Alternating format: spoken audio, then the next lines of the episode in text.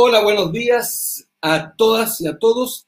Bienvenido a un nuevo capítulo de eh, Liberal versus Progresista con el em, gran eh, politólogo, intelectual y, profesor eh, Patricio Navia, quien em, en este día domingo vamos a, a, transmitir por Facebook, por Instagram y por el canal Vecino Normal, que es un canal de televisión por Quinta Normal. Así que saludo a todas y a todos los vecinos de Quinta Normal, pero también, por supuesto, del mundo, puesto que estamos en el planeta Facebook y en el planeta Instagram. Hoy tenemos tres temas con Patricio Navia, recuerden que es profesor en distintas universidades, que escribe y que representa una visión liberal de la vida y al frente estoy yo, que conduzco, pero además contradigo a Pato eh, con la visión progresista. Bienvenido, Pato, y buen día, buen domingo. Hola, muy buenos días. Eh, saludos a todos. Oye, Pato, tenemos tres temas para que la gente se pueda, pueda participar. Vamos a estar leyendo en Facebook sus comentarios. Los pueden enviar, algunos los vamos a leer, reflexiones. Hoy la invitación es a hablar de, del famoso proyecto de ley para los que son extranjeros. En Chile se está discutiendo un retiro de un 10% a los fondos previsionales que se ahorran en cuentas individuales llamadas AFP en Chile, AFJP en Argentina, que una política que se hizo en Francia, en Estados Unidos, muchos países, en Perú por lo demás, que se autorizó recurrir a los ahorros de los pensionados para subsidiar la demanda, para decir para ayudar a los más necesitados. Es una discusión compleja. La segunda, vamos a hablar un poco, eh, no sé si es una palabra castiza, de castellana, desfonde de la derecha, la caída de la derecha, la división, el cisma, si fueran religiosos. Buscaremos el mejor término, pero en el fondo, la, digamos, las turbulencias la tempestad que está a la derecha hoy, puesto que recién acaba incluso un tercer o cuarto senador de anunciar que se suma al proyecto de ley para retirar el 10% contra la orden de su partido y su gobierno, que es Manuel José Osandón. Acaba de publicarlo, entiendo, en sus redes sociales una carta de adhesión.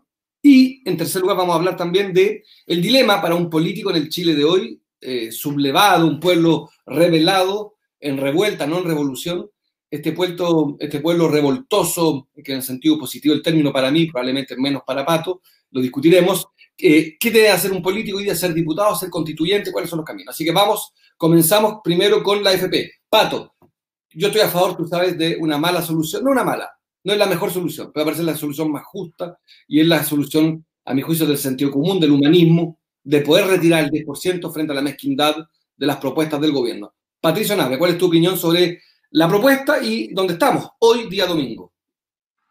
Sí, una precisión primero, en Estados Unidos no puedes retirar fondos de tu Social Security, lo que puedes hacer es retirar fondos de tu, el equivalente en Chile del APD, ¿no? Los, ahorros adicionales al ahorro obligatorio que tienes que entregarle todos los meses al Estado. Por cierto, en Estados Unidos el Estado usa ese dinero para la reactivación económica, porque después de todo el Estado va emitiendo bonos para ir pagando en las pensiones, entonces ese dinero vuelve rápidamente a la economía em, y lo hace una organización autónoma del, gobierno estadounidense cuyo mandato es eh, preocuparse de tener suficiente dinero para pagar las pensiones de la gente que se va jubilando.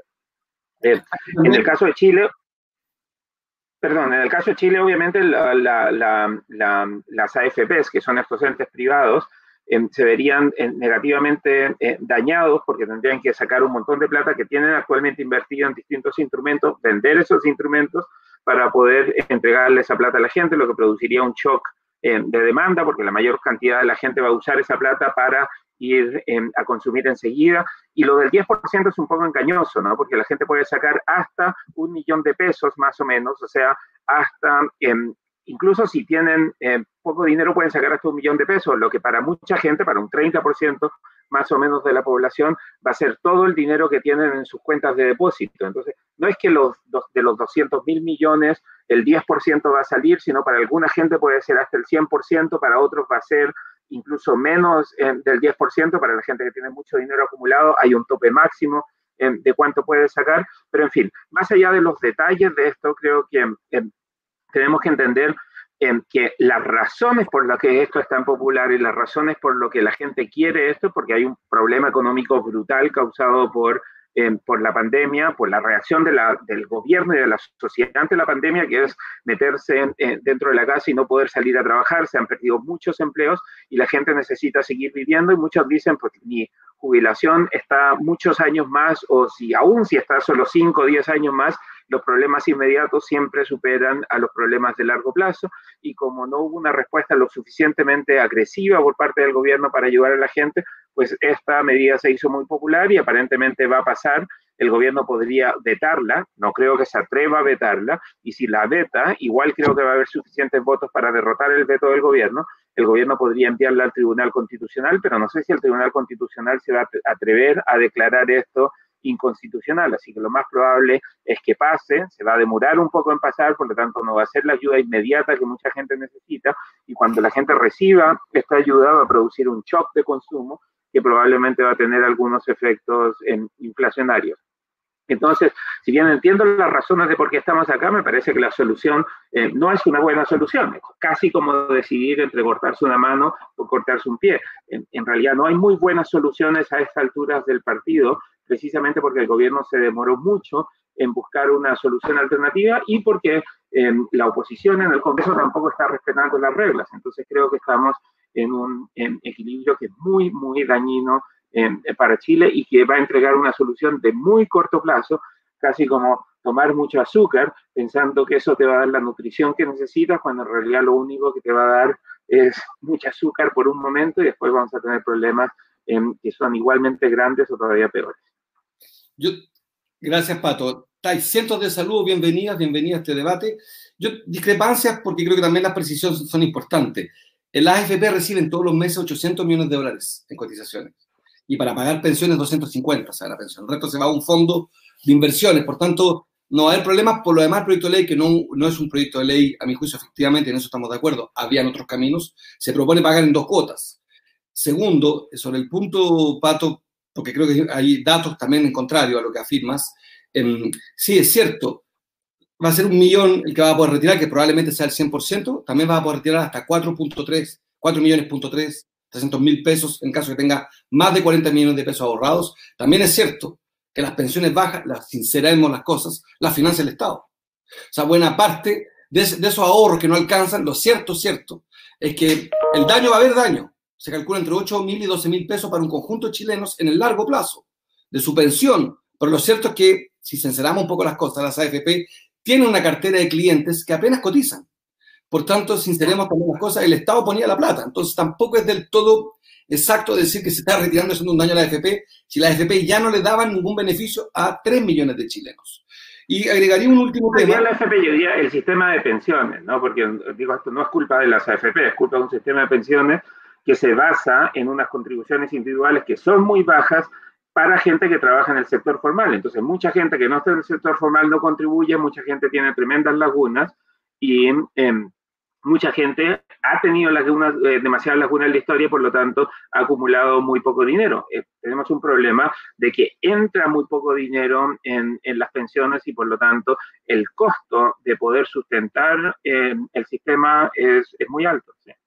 Ahora, eso voy, porque, porque también, lo digo porque, porque también la discusión que viene después en términos de, economía más, más, más, teórica, también es un dinero que vuelve a la economía. Buena parte de ese dinero que los chilenos van a, van a invertirlo inmediatamente es subsistir. Y también eso, a través del IVA y de un conjunto de mecanismos, se recupera el dinero, una parte. Y se genera algo muy importante, que a ti estoy seguro como liberal y yo como progresista no importa, que es la actividad económica, que aumenta el intercambio, que aumente la posibilidad de comprar y vender en este modelo en que estamos yo quiero correcciones, tú quizás quieres otras, pero lo hecho es que hay que reactivar la economía. Entonces, lo que, lo que no logro yo eh, detectar es cómo Sebastián Piñera, economista, un economista, no es el economista, un economista, es el presidente, incluso en términos de, academia, ¿cuál es su cálculo? Contener el, gasto público ahora incluso es contradictorio con lo, que, lo están haciendo eh, presidentes de derecha, que lo he dicho ya públicamente, que Macron, puede estar solo gente de derecha, Macron, Trump, Vizcarra, del Perú, todos entendieron lo importante de reactivar la economía. Entonces, tú que, que te gusta tanto la economía, Pato, y la estadística, ¿cómo te explicas tú de que un economista, yo, yo considero a Sebastián Piñera mezquino y tengo miles de calificativos, pero no lo encuentro tonto, lejos de encontrarlo tonto, no lo encuentro. ¿Cómo te explicas tú que alguien que no es tonto esté embarcado en una especie de posición, da la impresión, a mi juicio, un cálculo electoral para gastar dinero en el 2021, o incluso una doctrina que yo no conozco cuál es, cuál es la explicación teórica de contener el gasto ahora? Yo creo que hay una combinación de dos cosas, ¿no? Por un lado está el estilo del presidente Piñera que siempre juega en el margen, ¿no? Juega muy en el, en el margen, muy, muy, muy arriesgado porque nunca quiere gastar más de lo que se necesita mínimamente gastar para poder lograr algo, ¿no? Y creo que esa estrategia no es una buena estrategia cuando estás liderando un país porque no tienes margen de error. Y creo que el, el error del gobierno fue estimar que esto iba a durar mucho menos de lo que ha durado y por lo tanto no le metieron suficiente, suficientes espalda, espalda a la economía para que la economía pudiera aguantarlo. Conversábamos hace un par de semanas, esto es el equivalente como cuando tienes un familiar en el hospital, ¿no? Tú no sabes cuánto te va a costar. Entonces, si tienes algún amigo, alguien que te pueda decir, ok, yo pongo un cheque en garantía y cueste lo que cueste, vamos a tener suficientes espaldas, entonces la familia puede seguir funcionando. Y eso es lo que no pasó eh, con el gobierno en Chile, teniendo dinero. Creo que ese fue el error histórico del presidente, del presidente Piñera. Y después creo que está un problema de que como el gobierno es muy débil, si el gobierno dice, bueno, si yo soy honesto, me van a seguir pidiendo cosas y al final no voy a tener cómo parar esto. Y eso también creo que es parte eh, del problema, ¿no? Un gobierno que es especialmente débil. Y por eso creo que el argumento, por ejemplo, que tú siempre haces de que Chile tiene un sistema presidencial monárquico, no es tan real, porque si, si lo pensamos, pues Piñera ha sido cualquier cosa menos un monarca. Ha intentado serlo, pero no le hace caso a nadie, ¿no? Resulta que era nuestro rey que al final estaba sin ropa, ¿no? Porque daba la impresión de que el sistema presidencial para muchos era muy poderoso, pero en la práctica no lo es. O sea, Piñera es el presidente más débil que hemos tenido en Chile desde el retorno a la democracia y para todos los efectos prácticos hoy está gobernando el Congreso, no está gobernando el presidente de la República. Ahí, Pato, permíteme discrepar porque, porque creo que, por ejemplo, el manejo de la pandemia, justamente porque no, no hay equipo, porque la Constitución establece la concentración de la decisión en una figura y no hay figuras de gobernadores regionales, las regiones tienen un bozal, no pueden opinar nada. De hecho, hoy día se controla el contagio en Santiago, en la región metropolitana, y se está, está mucho más delicado las regiones. Y la voz de las regiones es muy baja. Son los pobres empleados, burócratas, intendentes. Yo creo al revés, que justamente porque tuvimos un presidencialismo muy fuerte, no quiere decir que él no lo sepa usar, que él no lo no haya sabido, pero toda la política sanitaria se presidencializó a tal nivel que los errores los estamos pagando en los hechos muy duramente por errores de él, no un equipo. Corrígeme tú. El no, pero sin duda, o sea, por ejemplo, lo que tenemos en Estados Unidos con un sistema federal, con 50 estados que tienen políticas distintas y con condados y ciudades en los estados que implementan sus propias políticas, hace que haya bastante diferencia y que en algunos lugares la pandemia se haya controlado mucho más rápido. Nueva York, por ejemplo, y en otros lugares está fuera de control, como en eh, Florida, por las decisiones de los gobiernos locales. Eso tiene sus ventajas, porque algunos gobiernos lo hacen bien, otros gobiernos locales lo hacen mal. Em, también tiene desventajas precisamente porque no todos los gobiernos tienen la misma capacidad la misma capacidad de acción. Pero bueno, más allá de em, yo efectivamente creo que, el, necesitamos más descentralización y en eso tú y yo hemos estado de acuerdo en pedir la elección directa de los intendentes o los gobernadores regionales desde hace bastante tiempo y pues finalmente esto va a ocurrir el próximo año. Ojalá que ocurra el próximo año si es que no lo, si es que no lo retrasan eh, también. Pero a lo que yo voy es que la relación ejecutivo-legislativo, todo el mundo decía que el ejecutivo era muy fuerte y el legislativo era muy débil, pero en la práctica no es tan así. El, ahora estamos viendo que el legislativo está ejerciendo un poder enorme frente a un ejecutivo muy débil. Las iniciativas legislativas que se están votando no son del presidente y son iniciativas legislativas que implican gasto público. Y la constitución explícitamente prohíbe que el Congreso inicie proyectos de ley que, em, que impliquen gasto público. No, no obstante, estamos viendo eso en Chile hoy. O sea, lo, lo que te muestra que en la práctica lo que dice la constitución eh, es una cosa y lo que pasa, dada la correlación de fuerzas que existen en la política cotidiana, puede ser otra cosa. Déjame ser demagogo, Pato, pero, pero, pero en realidad, en realidad no es tanto un tema de balances entre los poderes del Estado, es que hay un dato completamente excepcional, a mi juicio, en los últimos 30 años, en la movilización ciudadana masiva con o sin pandemia. O sea, el dato no es que el Congreso tenga poder, es que el Congreso está completamente presionado por una ola ciudadana imparable, que va al alza además, que en tiempos de pandemia, en vez de reconocer a la institución como su salvadora, se reconoce a sí misma como salvadora. No sé si estás de acuerdo, pero no es tanto, ya se quiebra una institucionalidad por un fenómeno inédito, que creo que es bastante inédito a nivel mundial, por lo demás, que tengas una propuesta que tenga el 80% de popularidad, una sociedad que se mantiene movilizada con o sin virus. Desde octubre ya 10 meses, yo me puedo equivocar, pero son 10 meses de movilización continua, ya sea en redes sociales, sean caceroleos en la pandemia, o las masivísimas, para ser hiperbólico, las enormes manifestaciones en todo Chile desde el mes de octubre. Creo que el dato nuevo no es que tanto eh, tengamos un parlamento fuerte, el parlamento sigue siendo igual de débil. Convengamos que los senadores de derecha que votaron a favor no lo hacen por convicción, lo hacen porque saben que no podrán tomar un bus, una micro, un auto, un avión, no podrán viajar por Chile si votan en contra, que lo que les espera es el infierno desde el punto de vista social. Hay hambre y hay un país que se hizo una expectativa de acceder, y hay una discrepancia contigo, acceder a su 10% en un sistema que ellos consideran abusivo, insuficiente, trucho, como lo quieras calificar, las AFP. Sí, em, yo estoy de acuerdo. Creo que, em, creo que tenemos un problema ahí, pero creo que parte de ese problema es cómo se ha planteado la discusión. ¿no? Yo creo que si en cualquier país tú les dices te vamos a bajar los impuestos y vamos a subir el gasto público, la gente estaría a favor. Em, pero eso no es sostenible y creo que lo que tenemos en Chile es una propuesta que tampoco es sostenible en el tiempo.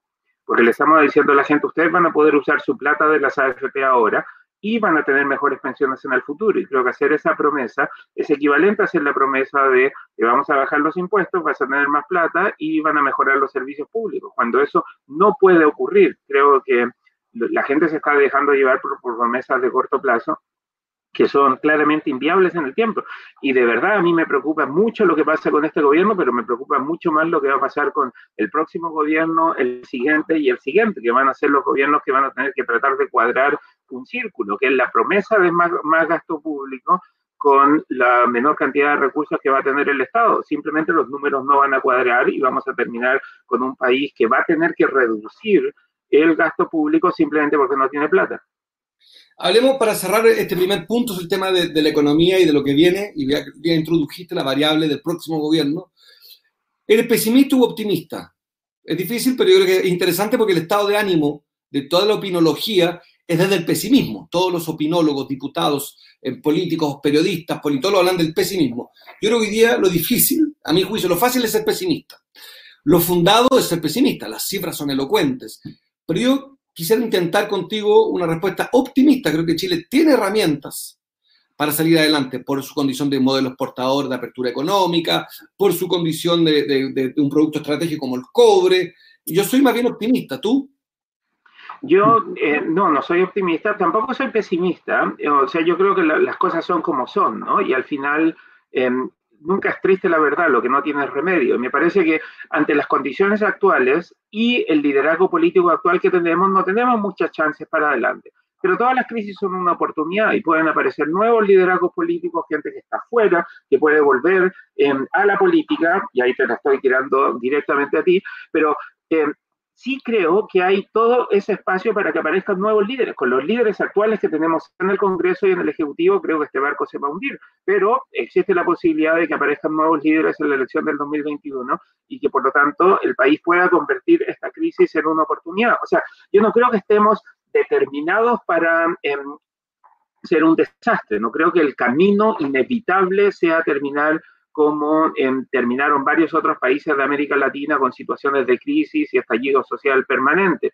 Em, pero sí me parece que así como están las cosas, vamos a terminar ahí esa es la mala noticia, ¿no? La buena noticia es que podemos cambiar rumbo y tomar un liderazgo político que se haga cargo de estas dos cosas, ¿no? De reducir sustancialmente la desigualdad, emparejar la cancha, que tengamos mejores oportunidades en Chile, pero que también tengamos incentivos para la inversión y para el crecimiento. Se necesitan esas dos cosas. Y a mí me parece que la derecha siempre ha quedado eh, débil del lado de, la pata de la desigualdad, que la derecha nunca aborda bien los problemas de desigualdad y la izquierda no aborda bien los problemas de crecimiento. Me parece que juntar esas dos cosas es la oportunidad que tenemos para adelante en Chile. Yo espero que lo podamos hacer, eh, creo que lo podemos hacer, pero no estoy tan seguro que lo vayamos a hacer.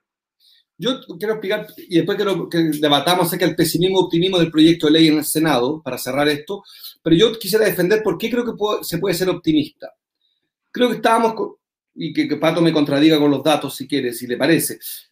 Yo, Pato, creo que estábamos con una economía que había avanzado en niveles tecnológicos de manera inédita, como nunca antes. Que en términos estrictos, las guerras, entre comillas, eran más pequeñas con menos muertos. Que, entre comillas, América Latina había logrado singularizar sus conflictos con la FARC, que era el conflicto bélico que se estaba incluso, digámoslo, debilitando, no tenía la fuerza que tenía hace... Eh, y, creo que el mundo venía así y al mismo tiempo, como lo dicen muchos economistas, con unas anomalías de mercado gravísimas, concentración de la propiedad, de la riqueza, obscena, improductiva, con un mercado, como ya lo hemos dicho mil veces, extremadamente cruel. Cierto, y con niveles de endeudamiento privado altísimos y muy oculto, y no en caso de Chile muy, muy evidente, que está hoy día empujando esta ley. Al, lado de esto, eh, Pato, yo creo que, que, América Latina venía muy, muy mal, pero muy mal, venía mucho más mal de lo que se quería aceptar. En los últimos 5 o 7 años veníamos muy mal en, en, todo tipo de niveles, desigualdad, pobreza, narcotráfico, institucionalidad. Argentina, que es un país que los dos queremos mucho y estudiamos mucho, venía muy, muy mal de nuevo, o sea, venía en una situación muy frágil con hambre y con, eh, con niveles de deuda insostenibles. Mi impresión es que de ahora en adelante, porque soy optimista, porque creo que las cosas en francés nunca he podido encontrar la traducción, si dice poner las, las, las, antiguas lámparas a la hora, eh, poner a la hora las cosas, pendule la hora, quería decir, eh, los péndulos a la hora, arreglar las cosas. Creo que estamos reajustando un poco. Uno, el mundo entendió que lo esencial es la salud. Dos, se desnudó el virus, desnuda hechos que no se querían ver, Pato. los niveles inaceptables de fragilidad institucional en los niveles de inversión de las grandes potencias en salud, muchos casos, yo conozco mucho el caso francés, obvio, la vanidad francesa se fue al carajo, se dieron cuenta que no era cierto.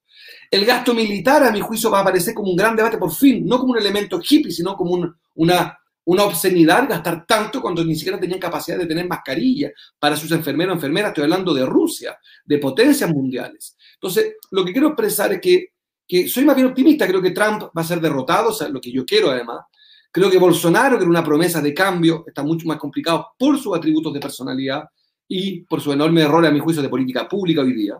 Y por tanto, creo que se desmitificó esta idea de que la deuda es venenosa. La deuda puede ser sana, Pato, si la usas para producir.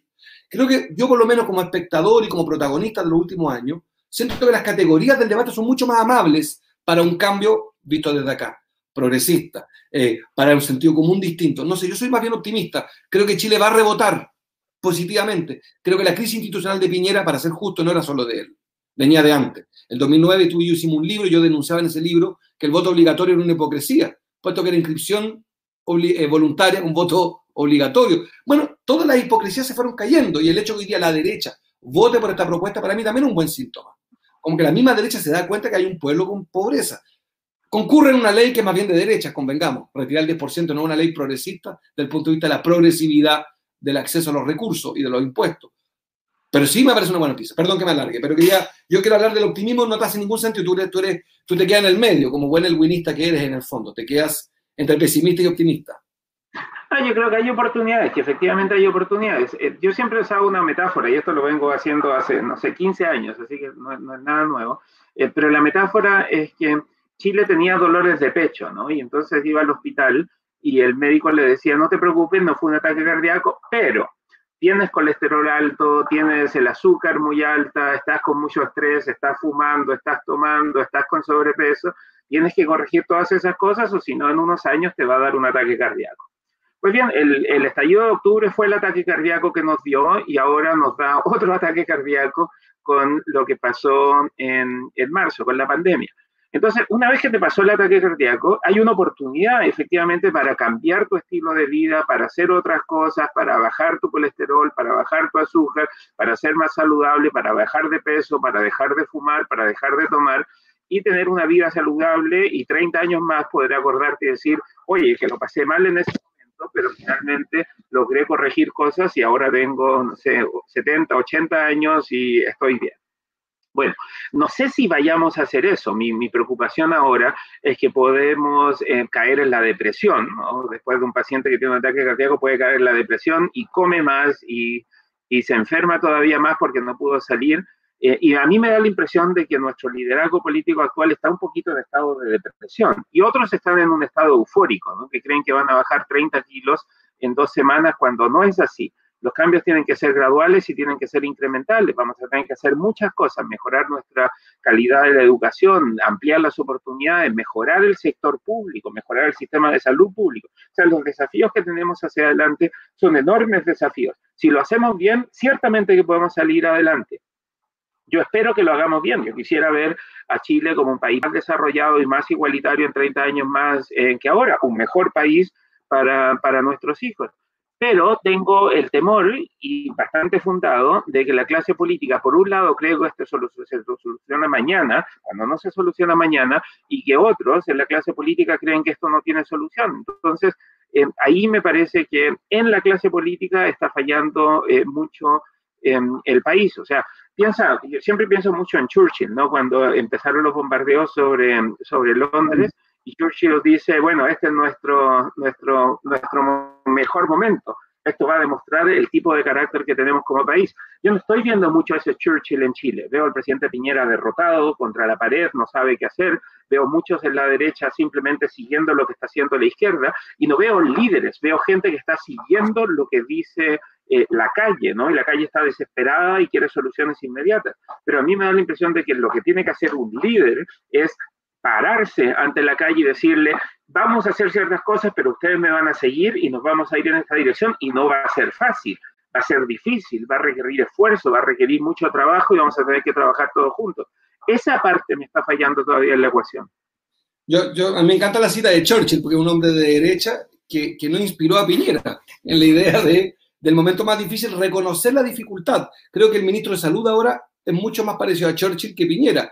Reconoce la dificultad. Todos los días en su rueda de prensa dice que todo es complejo. Salimos de la, del estúpido optimismo, a propósito de optimismo, eh, arrogante optimismo de Mañalich y Piñera, que te decían lo que sabemos, somos los mejores del mundo, está todo listo. Hay muchos saludos desde Vía Alemana, Eduardo Soto, eh, muchos comentarios, aparecen los liberales diciendo que yo soy un infantilista y tú eres un amarillo, o al revés. Y Carlos Álvarez, que da buenas opiniones, no las comparto, pero interesante, plantea el tema de las liquidaciones. Bienvenido, Carlos Álvarez, te estoy leyendo, que milita en la causa, asumo, un prejuicio liberal. Así que bienvenido al debate entre liberal y progresista. Yo, Pato, último, para aquí sí cerrar este primer capítulo, que es el más, a mi juicio, que la televisión explica poco, y creo que este programa, además de pelear los dos, contradecirnos para a lo mejor hacer una síntesis hegeliana, eh, yo tengo una preocupación ahora adicional. Los senadores, esta Cámara revisora, envejecida, eh, el Senado chileno, em, que el Senado viene de senil, por si acaso, ¿eh? no es un prejuicio, de ahí viene. Senado es, se supone que eran los más viejos de Roma, Senado, senil, de ahí viene, para que no lo tomen mal los senadores. Esta Cámara, Consejo, llamémoslo para ser generoso, aunque yo tengo la peor opinión, de sabios, tiene un enorme poder ahora, mucho más que la Cámara de Diputados, porque puede ingresar indicaciones para enredar las cosas, sobre texto de buenas ideas, buenas intenciones, que los más ricos no retiren, etc. Yo estoy de la tesis que es tan grave lo que pasa en Chile, citando a Churchill, sangre, sudor y lágrima, aprueben este proyecto tal cual está, y el Fondo Solidario Colectivo de Reposición, que fue rechazado en la Cámara, yo lo discutiría la semana siguiente, porque eso sí toca al principio de las AFP, a la estructura de la AFP, y a mí sí toca a lo progresivo que te preocupaba. ¿Tú qué pronosticas que va a venir un debate riquísimo de indicaciones martes y miércoles y se va a desarmar el proyecto o que los senadores van a apoyarlo del todo? Y digo esto porque Pato conoce a muchos senadores, probablemente más que yo, porque yo por lo menos me paso peleando con casi todos. Querido Pato, nos interesa tu visión del Senado. ¿Cómo ves el Senado en este desafío? Yo creo que el Senado va, a haber muchas indicaciones, y, pero creo que lo, central del proyecto va a pasar. la gran discusión es si eh, también alcanza para la gente que tiene más ingresos y si va a haber em, tributos, si va a haber impuestos a esos retiros. Recordemos que todos los que pusimos plata en la AFP, cada mes cuando ponemos esa plata, esa plata no paga impuestos a la renta. los impuestos a la renta son sobre, eh, después de las deducciones de, la, de, estas, de esta imposición. Entonces, eh, dado que esto, eh, que va, a estar esa discusión, se va a demorar un poquito, pero yo creo que la presión es tal para que el Congreso eh, pase esto relativamente rápido y lo pase de una forma que después la Cámara también lo pueda aprobar. Recordemos que ahora si el Senado pasa con alguna modificación, eso va de regreso a la Cámara y la Cámara tiene que aprobar las modificaciones del Senado para que el proyecto llegue a la mesa del presidente. Si, la Cámara no aprueba las modificaciones del Senado, vamos a una comisión mixta entre senadores y diputados que tomaría un par de días adicionales y se demoraría un poco más eh, esto. O sea, ya el proyecto, tal como está, para implementarlo vamos a estar recién hablando del mes de septiembre, cuando la gente podría retirar su dinero.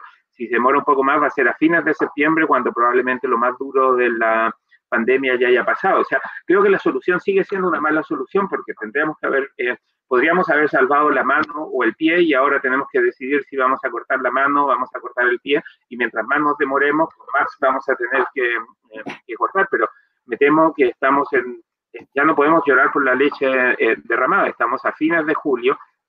Si este proyecto pasa, va a ser recién promulgado como ley a mediados de, de, agosto y la implementación de este retiro de los dineros va a tomar un tiempo y vamos a estar recién hablando de que la gente va a tener algo de dinero, alguna de las personas, recién para comienzos de septiembre. Entonces, creo que si se demora un poco más va a ser todavía más complicado porque el problema de fondo que queríamos solucionar, estamos creando un montón de problemas con esto que supuestamente vamos a hacer, pero el problema que queríamos solucionar es que la gente no tiene plata ahora y llegar a la gente con la plata ahora no va a ser posible y se va a demorar todavía más si es que el Senado le mete más indicaciones al proyecto, porque eso va a hacer que vuelva a la Cámara, la Cámara puede rechazar y terminamos en comisión.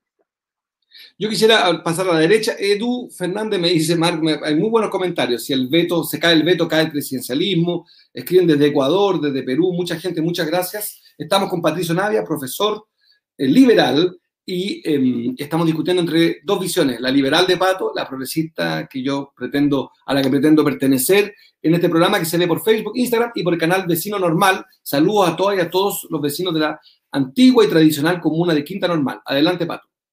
No, solo quiero decir que yo creo que el presidente no se va a atrever a vetarla, ¿no? Si esto pasa en la Cámara y en el Senado, va a ser inútil vetarla porque va a haber suficientes votos para derrotar el veto del presidente. Entonces creo que eh, Piñera ya no se atrevió a vetar algunos eh, proyectos un poco más complejos. No creo que vaya a haber veto acá tampoco. Yo quisiera, sí, para, pasemos al segundo tema, el tema de la derecha, que a mi juicio está en la, es una mal decir la UTI, en América Latina hoy día es un mal síntoma porque se necesitan camas críticas, así que no están en la UTI, pero digamos están en el infierno, y lo voy a decir peyorativamente, cociéndose en su salsa. Son ellos los que establecieron que los fondos previsionales eran de los chilenos, son ellos los que debilitaron el debate sobre la seguridad social, son ellos los que establecieron que este subsidio o esta participación de nuestras pensiones al mercado de capitales era la solución y eso iba a generar suficiente empleo y formalidad en el trabajo que Chile no iba a necesitar recurrir a esa fórmula, la de ahora. Son ellos los que en el 86 hicieron el retiro del 10,6% para reconstruir el terremoto como política pública.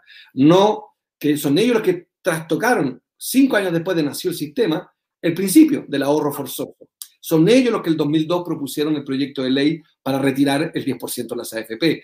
Entonces creo que para hablar de la derecha, ya me pongo en, actitud freudiana, eh, psicoanalítica, creo que están en el infierno más total, porque nosotros estamos, incluso en este debate, si te fijas, no he citado a ningún líder progresista, he citado a Macron, a Trump, a Vizcarra. Yo usaría puros argumentos de derecha para demostrar que la única manera de ayudar es. Incluso, la, y aquí un debate muy de fondo de la derecha, es que la focalización, vale decir, el, deber del Estado de ayudar a los más pobres primero, eh, es lo que el presidente Piñera hizo y lo hizo muy mal, porque en todas sus propuestas, el IFE, se suponía que llegaría a 5 millones de jefes de hogar, llegó, si no me equivoco, a 2 millones, el IFE 2, y el IFE 1 a 1 millón. El FOGAPE, que era para las pymes, era para 1.135.000 pymes, llegó a 135.000 pymes. Me corrigen los datos, que tenga ahí Google a mano. Lo que quiero decir es que ni siquiera la derecha que trató de hacerse social ha podido ser social. Entonces está en el peor de los mundos, no es ni derecha ni izquierda, es incompetente, inútiles y frívolos. Soy duro porque creo que eh, están en, eh,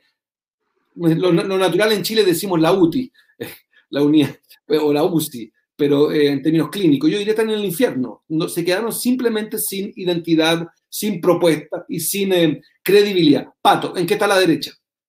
Yo creo que lo que tú dices es cierto para la derecha en Chile, es cierto probablemente para la derecha en varios lugares de América Latina, como en Argentina, como en Brasil.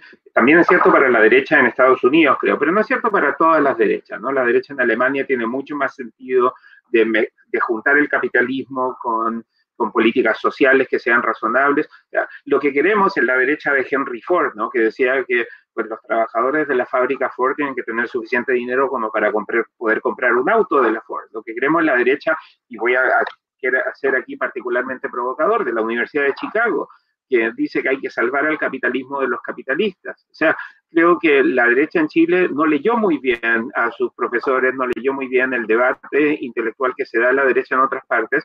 Y acordémonos, una buena parte de la derecha se obsesionó, se, se obnubiló con em, Bolsonaro, cuando la evidencia era que Bolsonaro era bastante flojo, su desempeño como legislador había sido un desastre, polémico, peleador, eh, sin una posición clara, clara de derecha y un montón lo abrazaron a Bolsonaro como si hubiera sido El Salvador. Lo mismo con Trump en Estados Unidos. Buena parte de la derecha en Estados Unidos se fue con Trump sin entender que eso iba a tener costos a largo plazo. La derecha en Chile se terminó yendo con la dictadura en su momento, apoyó a una dictadura y me parece que eso es un pecado original de la derecha que todavía no pueden eh, superar. Supuestamente lo iban a superar con eh, Piñera como presidente, pero ahora probablemente nadie va a querer hacer referencias a Piñera en el futuro de la derecha, entonces la derecha no tiene un punto de referencia con el que compararse hacia adelante. Está Pinochet, que mató gente, implementó una política económica que fue medianamente exitosa para Chile, pero mató mucha gente. Y, em, y está Sebastián Piñera, que terminó siendo el presidente peor evaluado en la historia, en la historia del país y que recién había ganado la elección en, 2000, en 2017.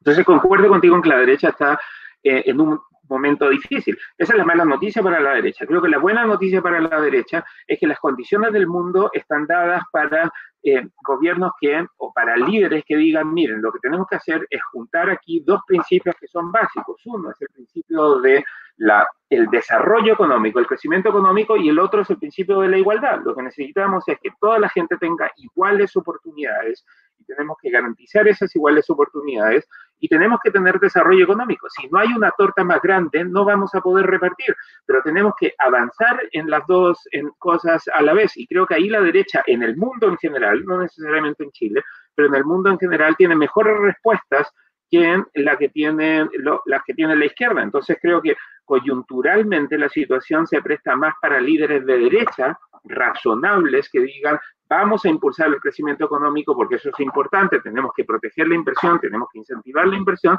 pero también nos vamos a asegurar de no volver a cometer los mismos errores porque para que los países progresen, mucha más gente tiene que estar dentro de la fiesta.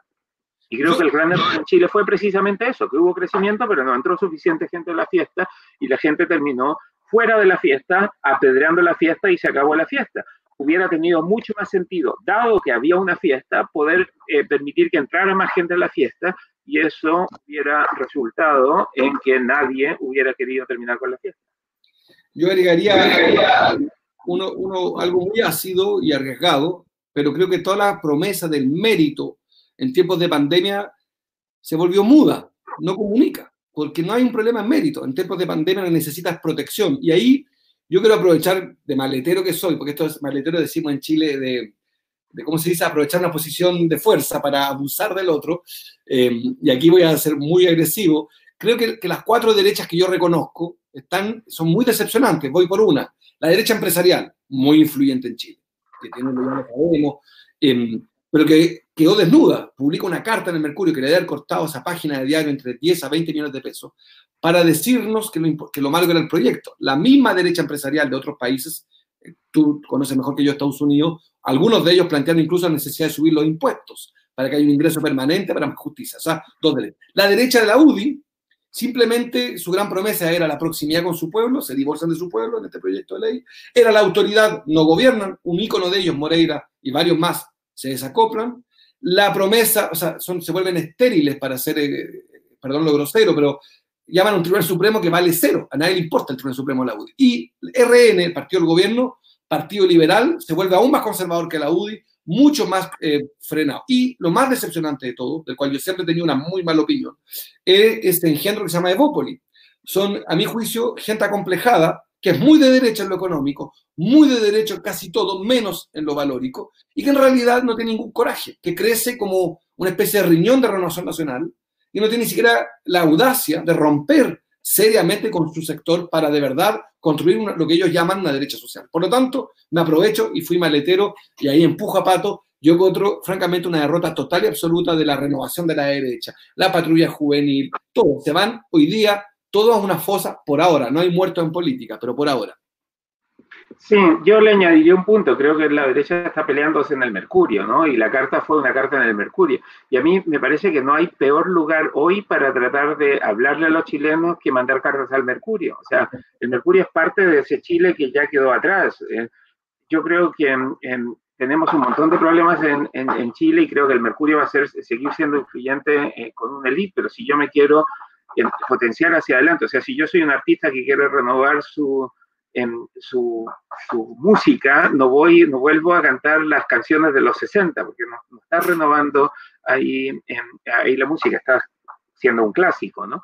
entonces me parece que el, desafío a la derecha está presente, pero yo insisto en un punto, yo creo que aquí hay un problema de, eh, de oferta más que de demanda. Creo que la demanda está para una derecha moderna, una derecha que diga, nosotros defendemos estos principios, yo creo en estas cosas. En este momento no hay una derecha que nos diga en qué cree, no sabemos en qué cree Piñera. Tampoco sabemos en qué creen muchos los senadores que van a votar a favor del proyecto, ¿no? Están más bien como escuchando la voz de la calle, pero tampoco están liderando. Creo que ese es su eh, desafío. Y la, gente de la derecha que sí está diciendo en qué cree y sí está liderando sería José Antonio Caz, pero me parece que la, posición de José Antonio Caz es una posición nostálgica de un momento en que la gente no podía participar en el debate, ¿no? Entonces lo de Caz es yo soy el que manda y ustedes me hacen caso. Y creo que eso no funciona en la lógica, en la lógica moderna. Pero a mí me da la impresión de que lo que quieren los chilenos es entrar a la fiesta y para eso necesitan crecimiento y necesitan oportunidades. Y mi problema con Evópoli está precisamente ahí, ¿no? Evópoli está diciendo lo que nosotros queremos es ampliar esta fiesta y entren todos. Y para eso vamos a constituir un partido que está formado por la gente que siempre ha estado en la fiesta. Entonces me parece que eh, el símbolo de inclusión social que necesitaría tener la derecha simplemente no está. O sea, esta idea de que los líderes de derecha tienen que ser gente que representa esta movilidad social ascendente que el modelo debería dar, eh, simplemente en Chile no existen. Tú en Estados Unidos no ves que los hijos de los multimillonarios terminen siendo los líderes del, Partido Republicano, o no lo viste históricamente, ahora lo ves con Trump y los resultados creo que son, eh, que son nefastos. La gracia, el símbolo de lo que debiese ser la derecha es yo represento esta movilidad social ascendente y por eso ustedes debiesen votar por mí. Y me parece que eso en la derecha no existe. Existe en cierto modo en algunos líderes de derecha, ¿no? Mario Desbordes podría hacer eso, pero lo interesante de esto es que la propia derecha, la derecha fáctica, la derecha que manda, la derecha oligárquica y empresarial, consideran que Mario Desbordes es como su empleado, ¿no? No lo ven como un líder y eso creo que refleja el error de la derecha. Mi, problema con Piñera siempre fue, y lo dije muchas veces, que él quería gobernar presumiblemente con un discurso de inclusión social, pero quería gobernar con los mismos de siempre. Entonces es todo por el pueblo, pero sin el pueblo, y eso pues ya no funciona. Entonces, la mala noticia es que la derecha en Chile creo que está en la UCI con muy mal pronóstico. La buena noticia es que hay una demanda enorme en la sociedad chilena por gobiernos de derecha modernos que promuevan el crecimiento y la igualdad de oportunidades y por lo tanto, siempre que hay demanda termina habiendo oferta. Ahora, Pato, hay una, déjame ponerte en la vereda para el debate nuestro de este programa, donde la promesa es liberal versus progresista. El liberalismo, una de sus grandes afirmaciones es que la intervención del Estado en la economía es disruptiva. Que el Estado, mientras más se mete, más problemas, incluso el Estado empresario, incluso el Estado regulador. Me da la impresión que la derrota, por unos meses al menos, por unos meses, que lo que tú representas, esta idea de, de liberalismo económico, está bastante, digámoslo, debilitado, por meses digo, porque los próximos meses de lo que vamos a escuchar hablar en el mundo es cómo el Estado inyecta recursos en la economía, cómo el Estado planifica dónde y cuándo deben actuar los mercados, cómo el Estado reactiva el empleo, cómo el Estado garantiza la salud, cómo el Estado usa el mercado para garantizar la salud, siempre el Estado. O sea, lo que quiero decir es que me da la impresión que por lo menos unos meses, no te digo años, pero por ahora, la derrota liberal es bien fuerte, porque en momentos de dificultad cuando volvemos a lo esencial del ser humano, que es comer, respirar, el mercado es apenas un instrumento que nos permite llegar. Es el mercado el que garantiza la cadena alimenticia en Chile, pero es el Estado el que hace posible que esa cadena alimenticia funcione. No sé si soy claro. ¿No te parece que por lo menos en estos meses eh, tu sector está bastante más arrinconado en términos políticos, filosóficos? Me salto lo popularidad y lo electoral. Digo simplemente en tu promesa liberal, ¿no? No, yo creo que no, yo creo que esto, al contrario, soy como Churchill, creo que este es el gran momento para el liberalismo, ¿no? El liberalismo lo que históricamente demostró es que es bastante pragmático, no es dogmático. Si un instrumento funciona, usemos este, ese instrumento hasta que deje funcionar y ahí usamos otro instrumento para que empiece a funcionar. Creo que la gracia del liberalismo está precisamente en ese pragmatismo. Creo que la izquierda y la derecha en ese sentido son bastante más dogmáticas, no tienen a estos eh, ídolos, a estos santos que ponen en, un, lugar de privilegio y se inspiran y tratan de seguirlos todo el tiempo. A mí me parece que el liberalismo dice, pues hagamos las cosas que funcionan porque lo que queremos al final es promover las libertades de la gente. Y si para eso necesitamos que el Estado garantice ciertas cosas, pues que el Estado garantice esas cosas. Yo no veo ningún liberal que se oponga a que el Estado garantice ciertos mínimos. Al contrario, creo que los liberales siempre han pensado que el Estado necesita garantizar esos mínimos. Déjame tensionar contigo. Dices al pasar, ahí voy a actuar de, retórico, ¿eh? platónico, ciertas cosas. No, Pato, son las esenciales, pues. O sea, no es que el Estado, o sea, el mundo liberal va a tener que reconocer que allá donde el liberalismo tiene poco que aportar. Digo algunas. Salud, educación, planificación económica, ¿a dónde vamos? El comercio interregional, va a hay que repensar, planificar los vectores de, la economía, por lo menos en el caso de Chile. Relaciones internacionales. Eh, vivienda, transporte, jubilaciones, en donde el liberalismo es protagonista. Si, fuéramos un juego de roles, el gran protagonista va a ser el Estado. Ah, pero para, para, lo que va a pasar es esto, ¿no es cierto? O sea, yo estoy de acuerdo contigo en que en América Latina en general y en Chile en particular, cuando venían los extranjeros y tú los llevabas a los centros comerciales o al distrito financiero, decían, mira, esto es como lo más moderno de Estados Unidos, Europa, y después los llevabas a un hospital público y decían, esto acabamos de volver al Sahara o la África subsahariana. pero de nuevo, si el Estado se empieza a meter en ciertas cosas, que tiene que meter bien, ¿no? Porque cuando el Estado se pone a construir vivienda, termina construyendo vivienda que la gente después termina odiando, ¿no? Cuando el Estado se pone a, planificar ciudades, termina generando estos guetos que son también eh, insostenibles. Entonces, yo sería un poco más cuidadoso. Creo que lo que necesitamos es efectivamente es un Estado que establezca ciertos lineamientos, ciertas reglas del juego y luego dejemos que los mercados funcionen. Por eso yo fui particularmente crítico, por ejemplo, a esta idea de entregar cajas. O sea, a mí no me parece que el Estado debiese dedicarse a decidir qué cosas van a entrar en las cajas y si vas a poner esto, si vas a poner lo otro. Me parece que deberías darle eh, un beneficio directo a la gente, que la gente decida lo que va a comprar. Muchas te decían, no, si se van a gastar la plata en alcohol, se van a gastar la plata en otras cosas, que es, de nuevo, un conservadurismo ultra paternalista. Yo creo que tenemos que decirle a la gente, fíjese, aquí lo vamos le vamos a garantizar estas cosas, pero usted también va a ser responsable de si le va bien o no le va mal, si tiene las oportunidades. O sea, si usted no aprovecha las oportunidades, pues asume su responsabilidad. Y me parece que esa parte de la derecha es la que está faltando. Lo que tenemos es una derecha paternalista que quiere, termina, o sea, una derecha que partió neoliberal termina entregando cestas, canastas con alimentos. Me parece que eso es la renuncia a lo que es ser liberal. Además, Pato, para provocar más, las cajas de alimentos era el proyecto de Allende.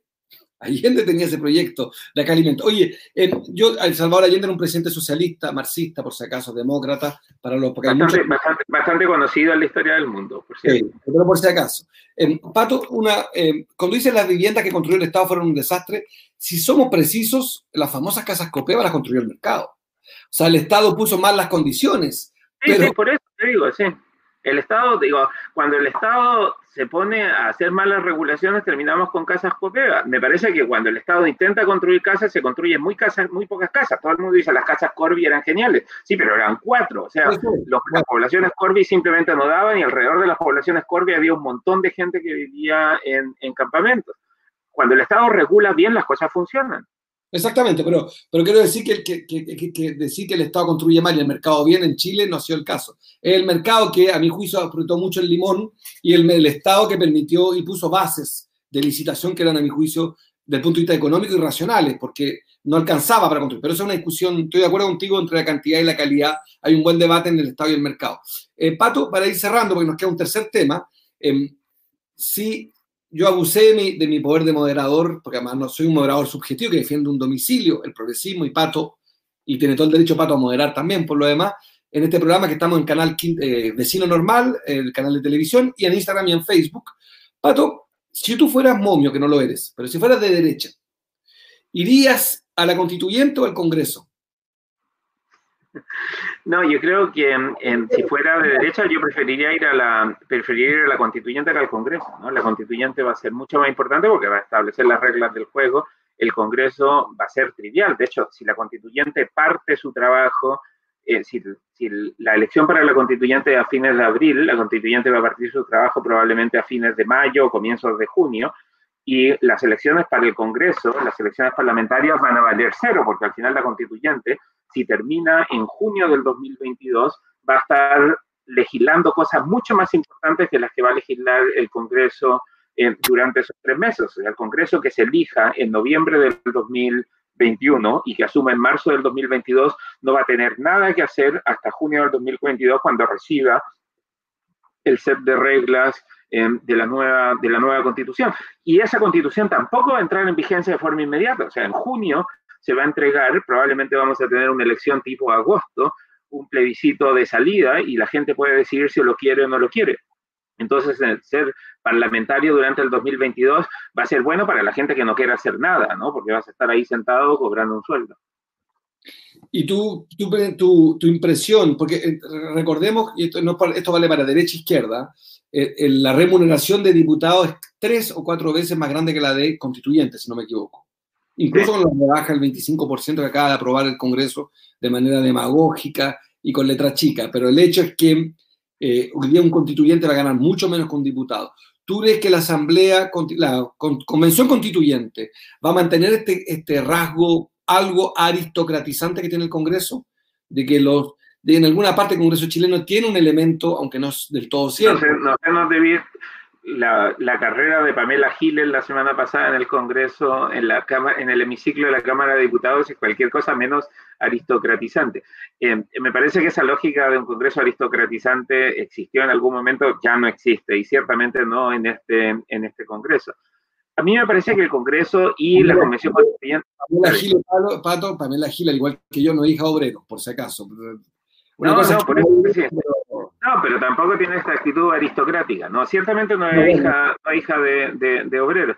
Para entrar al Congreso, para entrar a la Asamblea Constituyente se necesita plata para hacer campañas. Entonces las campañas son relativamente caras y tienes que tener alguna forma de financiar esas campañas. Entonces no es fácil llegar, llegar ahí. Y me parece que lo que vamos a ver en la convención constituyente es que va a haber muchos familiares de personas que tengan reconocimiento de nombre, que ya sean conocidos, porque va a haber tantos candidatos en esa elección de, 2000, eh, abril de 2021, de 2021 con eh, alcaldes, concejales, gobernadores regionales, miembros de la Convención Constituyente, que al final ser familiar del alcalde de la ciudad importante del distrito te va a dar muchas más ventajas que ser una persona medianamente desconocida. Entonces, creo que ahí hay un problema, porque mucha gente espera que la Convención Constituyente va a tener a todos estos abogados constitucionalistas y personas normales, eh, comunes y corrientes sentadas eh, deliberando como en un mundo ideal, cuando lo que vas a tener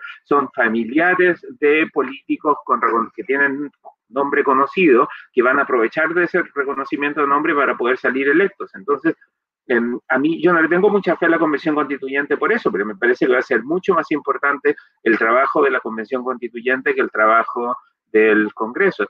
Para las personas que no tienen problemas de, dinero, eh, si pudieran elegir, deberían ir a la Convención Constituyente. Aquellos que tenemos que financiar eh, familias y ayudar a nuestros padres y a familiares, pues eh, creo que no nos alcanza ni para entrar a la Convención Constituyente, porque pues las obligaciones son mucho mayores. Em, pero veo entonces que como la convención, la convención constituyente va a tener menos ingresos, vas a, vas a tener al final un montón de gente más joven que tiene menos obligaciones económicas y también un montón de gente de mucha plata que no tiene problemas económicos. O sea, a Cubillo probablemente pueda ir a la convención constituyente porque no tiene que preocuparse de pagar los dineros que tiene que pagar a fin de mes, o Carlos Larraín, o gente que está recién titulada y que tampoco tiene las obligaciones económicas que tenemos algunas personas que eh, tenemos que eh, ser como malabaristas de platos chinos para tratar de pagar todas las cuentas que tenemos.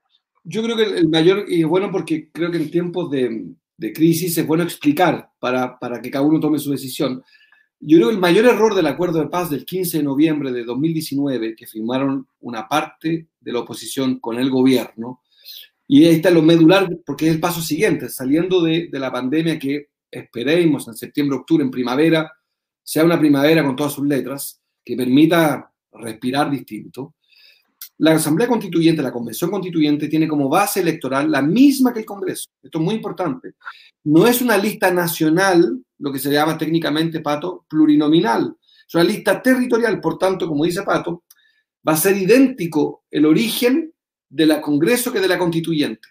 Y esto sí es grave, porque una constituyente está llamada no a hacer política pública ni a resolver el presente, está llamada por los próximos, en la experiencia comparada, 40, 50 años, las reglas de convivencia. No matar niños, no violar niños, el agua es de todos, son las grandes reglas son las grandes controversias em, más de fondo, las reglas que perduran, son las reglas casi talladas en piedra.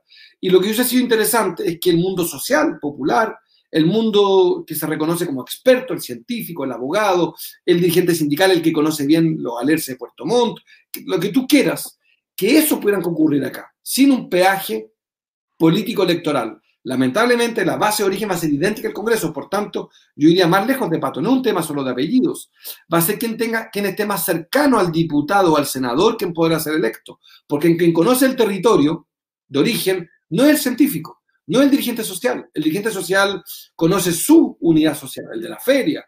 Conocer un distrito electoral es casi un arte, porque hay que saber, yo fui diputado, por ejemplo, por Quillota, La Ligua y La Calera, y tenía clarísimo de que el grueso del electorado estaba en Quillota y estaba en La Calera y algo en La Ligua, pero que en realidad en Puchuncaví, en, en invento, en eh, Hijuela no estaba el grueso del electorado.